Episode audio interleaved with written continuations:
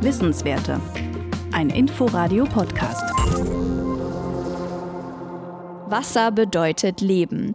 Überall auf der Welt sind wir auf die Ressource angewiesen. Auch in so lebensfeindlichen Umgebungen wie Wüsten. Doch gerade dort ist das Wasser knapp und Regen fällt nur selten. Dabei gibt es Wasserdampf auch in heißen Wüsten.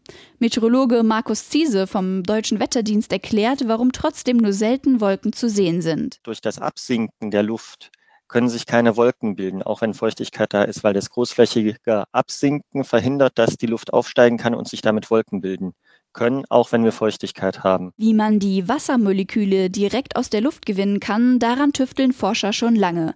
Einer von ihnen ist Joachim Sauer. Er ist Chemiker und arbeitet als Senior Researcher an der Humboldt-Universität Berlin. Das Ziel ist, dass man so viel sammeln kann mit einem Gerät, was Menschen auch mit sich führen können auf Expedition oder bei Militäreinsätzen, dass eben genügend Wasser zum Überleben da ist. Sauers Aufgabe ist es, die dafür nötigen Materialien zu optimieren.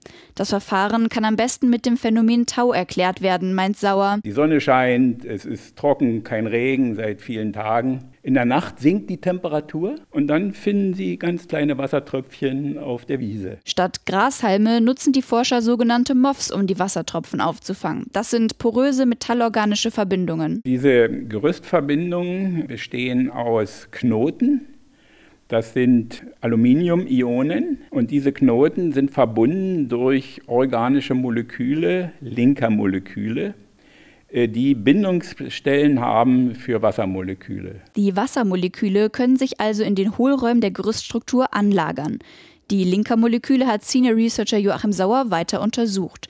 Das Forschungsteam hat herausgefunden, dass nachdem die ersten Wassermoleküle an die Linker gebunden sind, sie eher untereinander agieren und Cluster bilden. Jetzt haben die Forscher die MOFs so verändert, dass die Wassermoleküle sich noch leichter zu Clustern zusammenfinden können und mehr Wasser aufgenommen werden kann. Erprobt wurde das System unter anderem in der kalifornischen Wüste. Es ist ein Versuch gemacht worden in der Mojave-Wüste. Dort ist die relative Luftfeuchte 10 Prozent nur. Temperatur 27 Grad und dort sind es dann 0,7 Liter Wasser pro Kilogramm MOF und pro Tag sagt Sauer. Bei Versuchen mit 32 Prozent relativer Luftfeuchtigkeit wurden auch schon 1,3 Liter pro Tag gewonnen. Die Luftfeuchtigkeit von Wüsten variiert, liegt aber häufig zwischen 20 und 40 Prozent. Bereits in zwei Jahren soll das System so weit optimiert sein, dass es leicht zu transportieren ist und genügend Wasser produziert. Das gewonnene Wasser ist sogar destilliert, das heißt, man muss es vor dem Trinken nicht filtern, aber dafür vermutlich mit Mineralien anreichern.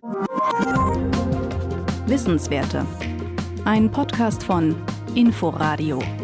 Wir lieben das Warum.